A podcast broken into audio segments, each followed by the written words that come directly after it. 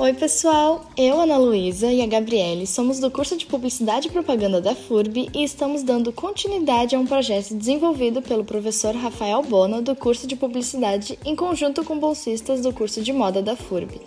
Esse projeto busca desenvolver vídeos sobre a moda sustentável. E hoje, no nosso bate-papo, vamos conversar com o coordenador desse projeto, o professor Bona, a fim de conhecer um pouco mais esse projeto super interessante e entender um pouco mais sobre esse mercado da moda sustentável.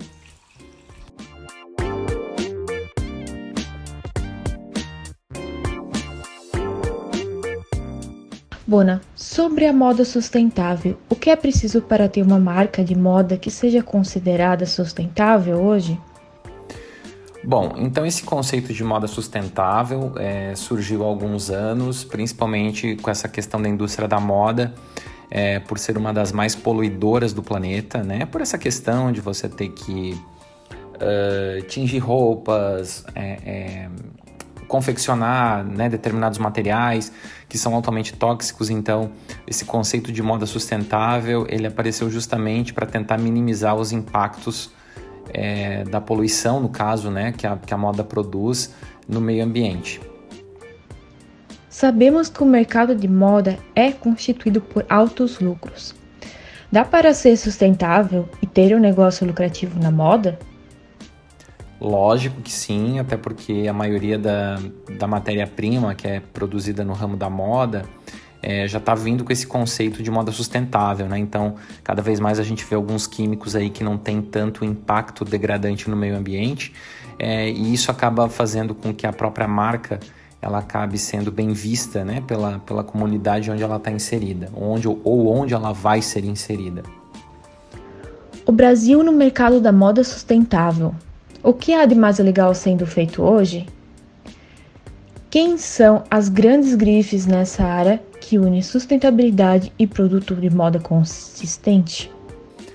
Eu realmente não sei te responder, tá? Eu, eu, não, eu não conheço, não conheço a questão. Se eu falar, eu vou acabar falando besteira, mas eu realmente não conheço a questão do mercado de moda sustentável no Brasil. Algumas marcas famosas, eu sei que é, algumas, algumas camisetas da própria Renner estavam sendo feitas de garrafa PET que por sinal são muito boas, tá? Eu, eu, eu, eu, uso bastante essas camisetas, mas eu não posso dizer assim que ah, eles são o, o referência no Brasil, tá? Não, não sou a pessoa ideal para falar sobre isso.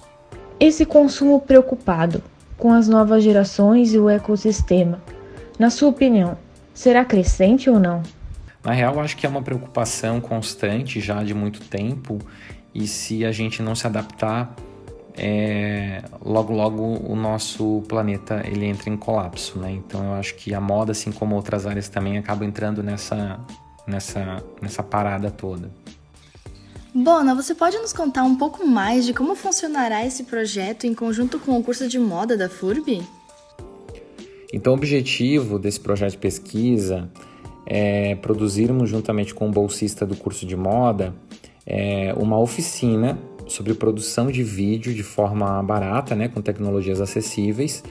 E a gente vai oferecer essa oficina para cinco professores do curso de moda que estejam interessados. E esses professores então vão aprender a gravar vídeos e o tema é sobre moda sustentável de Blumenau. Então cada professor vai ter que pegar a sua disciplina e ver o que, que a sua disciplina ela poderia fazer uh, em relação à moda sustentável no mercado de trabalho. Então esse é o objetivo. Então esses vídeos posteriormente eles vão ser postados no YouTube do projeto Comunica FURB, que é um projeto de extensão do curso de publicidade. Né? Então por isso que o nosso, nosso projeto aqui é interdisciplinar, que ele envolve várias áreas. Ah, legal! É, e qual é o principal objetivo que vocês almejam com o desenvolvimento desse projeto? A gente almeja que esses vídeos eles tenham uma boa visibilidade no mercado regional é, e que também os professores da FURB, no caso do curso de moda, eles possam utilizar isso em sala de aula. Uma dúvida nossa é também saber se vocês pretendem aplicar em locais fora da universidade ou expandir suas pesquisas mais para frente com esse projeto. Uh, então, se o projeto der certo, é, se a gente tiver uma boa receptividade por parte do nosso público, né, que são professores e acadêmicos, a gente vai continuar ele no ano que vem, né, a partir de agosto do ano que vem. E a princípio, quando vocês perguntam sobre essa questão de fora da universidade, eu acredito que o próprio mercado de trabalho já responde isso. Ah, realmente. Bona, nós agradecemos muito por sua participação nesse podcast, por nos contar um pouco mais de como vai funcionar o projeto de vocês. E nós gostamos muito desse bate-papo, tá? Nós agradecemos muito por sua participação. Muito obrigada. Uh, Ana Luísa e Gabriele, eu que agradeço vocês. Se vocês precisarem de qualquer informação, é só entrar em contato comigo. Eu deixo aqui o meu e-mail se alguém quiser saber mais sobre a pesquisa. Então, rbona, rbona, arroba furb.br. É isso aí, muito obrigado.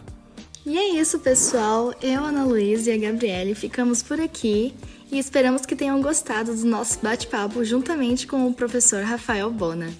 Tchau!